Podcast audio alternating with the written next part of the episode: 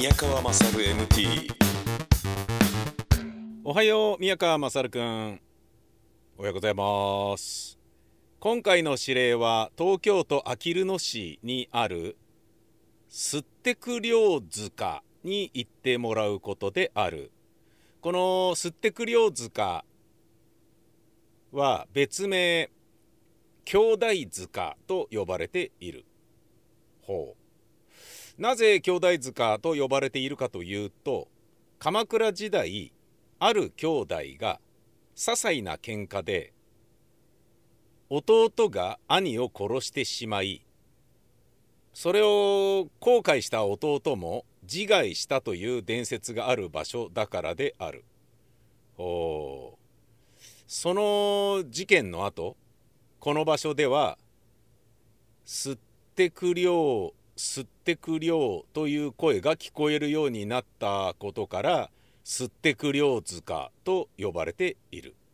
ほう。吸ってく量吸ってく量と言われていた。宮川君にはこの伝説が本当なのか確認してきてほしい。ただし本当に吸ってく量という声が聞こえてきて思わず宮川君が、えー、頭を反ってしまっても当局は一切感知しない。このメッセージは自動に消滅しないのでちゃんと持ち帰って処分するように。吸ってく量吸ってく量っていう場所。何これ。ヘズマ竜みたいなものですか？わかんないですよね。えー、深川亮みたいなものですか？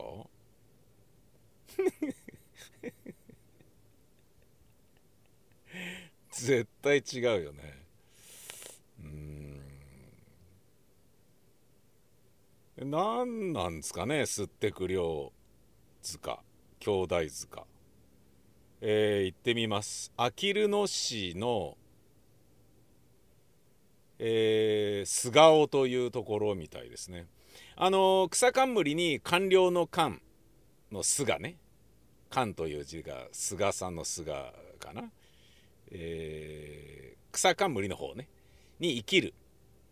菅尾というらしいですこれあの地名いろんなところに日本中ありまして大分愛媛とかでそれぞれ読み方が違って「菅生」というところもまあ半分ぐらいあるみたいですね。でもう半分の「菅生」というまあイントネーションが「菅生」であってるのか分かんないですけど「菅生」かもしれないですけどねあきる野市の菅生というところに、えー、今から行ってみます。おあきる野市ってことはねもう奥多摩なんでこういうとこ行くたびにあのー、地球の歩き方の東京都えー、多摩地域っていうやつがもう本当に売れてるらしいですね。地球の歩き方東京とかっていうのもまあ売れてたけどその後に、えー、多摩地区っていうのが出てそれが本当売れててでまああの23区に住んでる人なんかがバイクドライブ、まあ、日帰りでねちょっとちょっと行こうよっていうような、えー、ことで割とね東大元暮らし東京都に住んでいながら東京のあこんないいとこあるんだっていうのをよく知らないから行くにはいいよっていうそういうことなんでしょうね。俺もあのー、このね宮川勝 MT でそれ思いっきり感じてますしね。うん。なのでまあこういうの見るたびに、まあ、じゃあそろそろ買うか、えー、地球の歩き方奥多摩版をみたいなね。多摩地区版をってそういうことはちょっとね思ったりするよね。何なんすかね喧嘩。何が理由なのか。もう分かんないしまあ調べがてら今から向かってみます。宮川勝 MT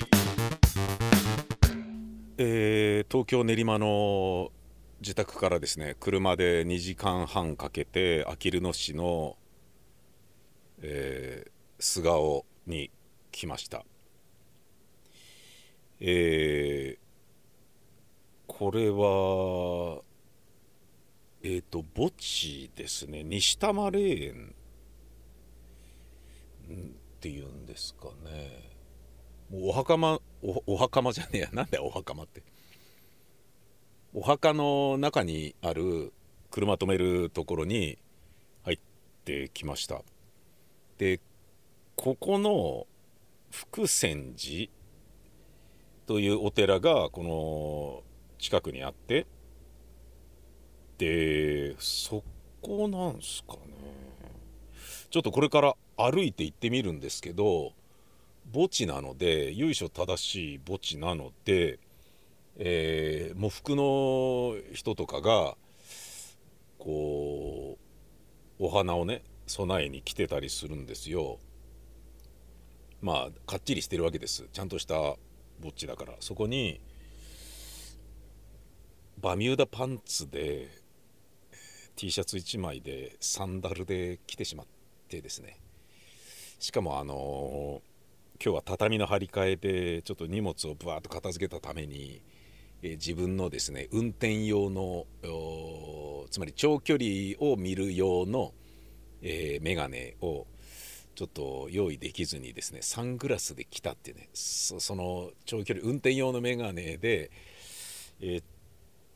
ていうとこの車に常備していたサングラスしか、えー、同じ度のものはなかったのでサングラスっていうですね非常にあの見た目のイメージが最悪っていうですね 感じなんですよ。でこれでここ歩き回るのはちょっといいのかって思ってるんだけど、えー、ちょっと行ってみますね。えー、なんですが、えー、ちょっと調べてみたところ「吸ってくるよ」っていう名前は何なんだっていうことでちょっと調べてみましたら、えー、分かりましたある程度分かりました。えー、福泉寺というお寺があってここの住職がちょっと問題を起こしてしまったことにより吸ってくるよ塚っていうことになったらしいんですね。で問題っていうのは何なのかっていうことでこの兄弟塚の兄弟の家に頼みに来たそうなんですよ馬を貸してくれないかと。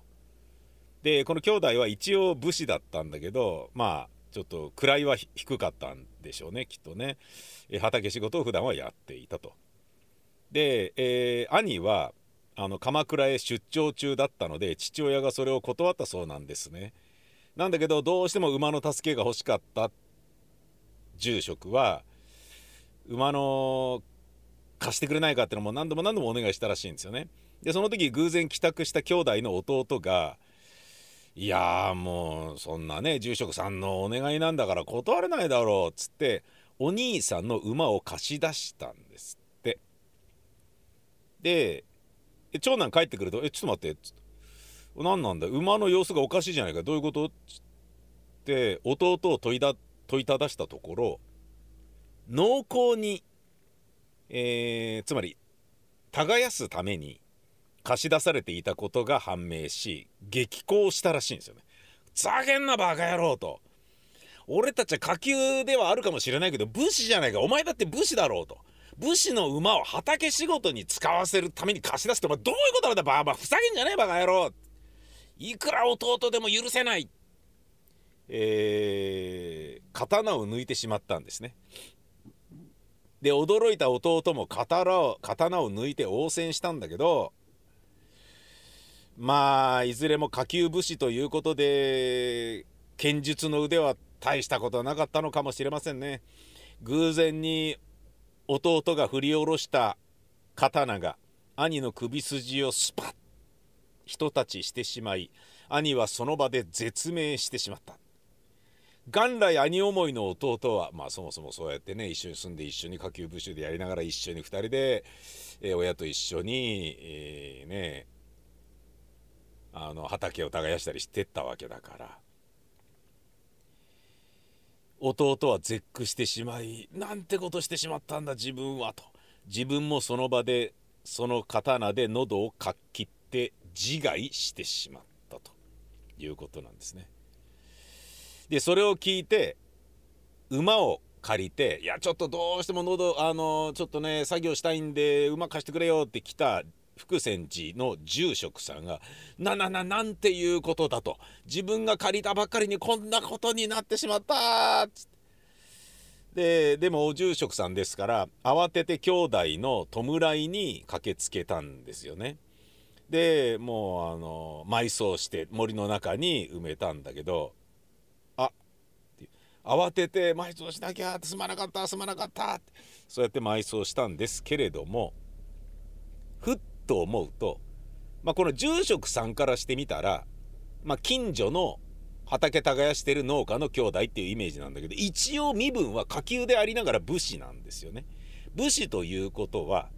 死ねば前髪を剃って埋葬するのが習わしなんですよね。わかりますよね？あの時代劇とかでも前髪ねつるんつるんじゃないですか。でちょっと生えてたりするとそれはなんかまあね落ち武者であったりとかまああんまいいイメージがないですよね。でまあ畑仕事してるからちょっと生えてた時期とかももちろんあるだろうしそう普段がそうだったんでしょうね。ただまあ死んだとなったら武士なんだから剃って差し上げるのが当然だろうということなのにこの兄弟の遺体2人とものおでこを剃ることなく森へ埋めてしまった。それによってなのかあれ？聞こえるよ？このえー沿ってく量というのは吸ってく量というのは沿ってくれよ沿ってくれよ沿ってくれよ沿ってくれよっていう怨念が込められた兄弟の霊からの声なのだと言われている。実際に聞こえるらしいんですよ。吸ってくれよ吸ってくれよ吸ってくれよ吸ってくれよ。悲痛なうめき声が夜な夜な地中から聞こえるようになったということなんです。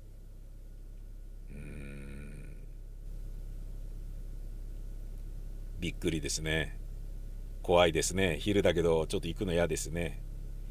えー、あきる野市の菅尾という場所って言いましたよね、えー、草冠に官僚の官生きると書いて菅尾まあ全国ではいろんなところで菅生と呼んだりするけれどここは菅尾この兄弟塚の兄弟の名前は菅尾有高と菅尾の久というそうです。つまりここの地名の由来となっているらしいです。あきる野市菅生はこの兄弟塚の兄弟の名字から取られたらしいうん。東海大菅生高校というのがこの近くにある。高校野球でそれを見るときにああ兄弟塚の切り合った悲しい物語思い出しちゃうななんていうことになるかも分かりませんね。えー、行ってみます。怖いな。聞こえたら嫌だな。でもねそれが聞こえるかもしれないっていうことはさ録音すべきラジオ的なね、えー、要素だと思いますからね。行ってみます。どうなんだろうな。このインタビューマイクとかね向けたらね言わないんだろうなきっとな。お化けでね口がかる人ってあんまりね聞いたことないからな。行ってみます。ありました。兄弟塚って書いてある。兄弟塚の伝説福泉寺、うん、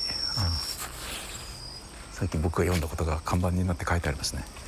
鳥居があります。行ってみます。おおでっけえでっけえトカゲが目の前横切る。おおおおお怖え怖え怖え怖え怖え。よおおびっくりした。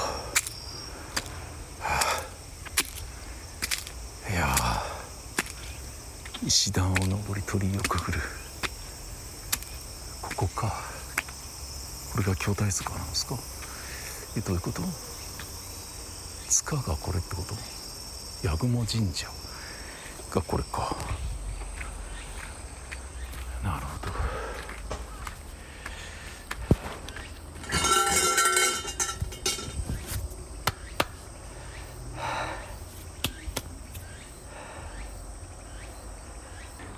兄弟図がってでっかく書かれてるけど説明文が能書きがすごい小さい文字なのでこれなんだか分かんないっていう人もいるだろうな。だけどこの兄弟図鑑っていうのがこの鳥居の奥の神社に祀られてるってことなの？ちょっと進んでみよう。えー、どこだ？はあ、行ってきました。あのー墓地の高台上の方に車を止めたので、えー下って降りるだけでも結構あのくたびれちゃったっていうことでのぜいぜいなんですけどうんとその兄弟塚の場所そのものはこの墓地の中っていうほどではなか中ではなかったですね、えーなのにここに止めちゃってごめんなさいっていう感じなんですけど、えーそのちょっと脇道をねこの墓地の中からの道をちょっと脇道入ったところにある、えー普通の民家の向かいに兄弟塚。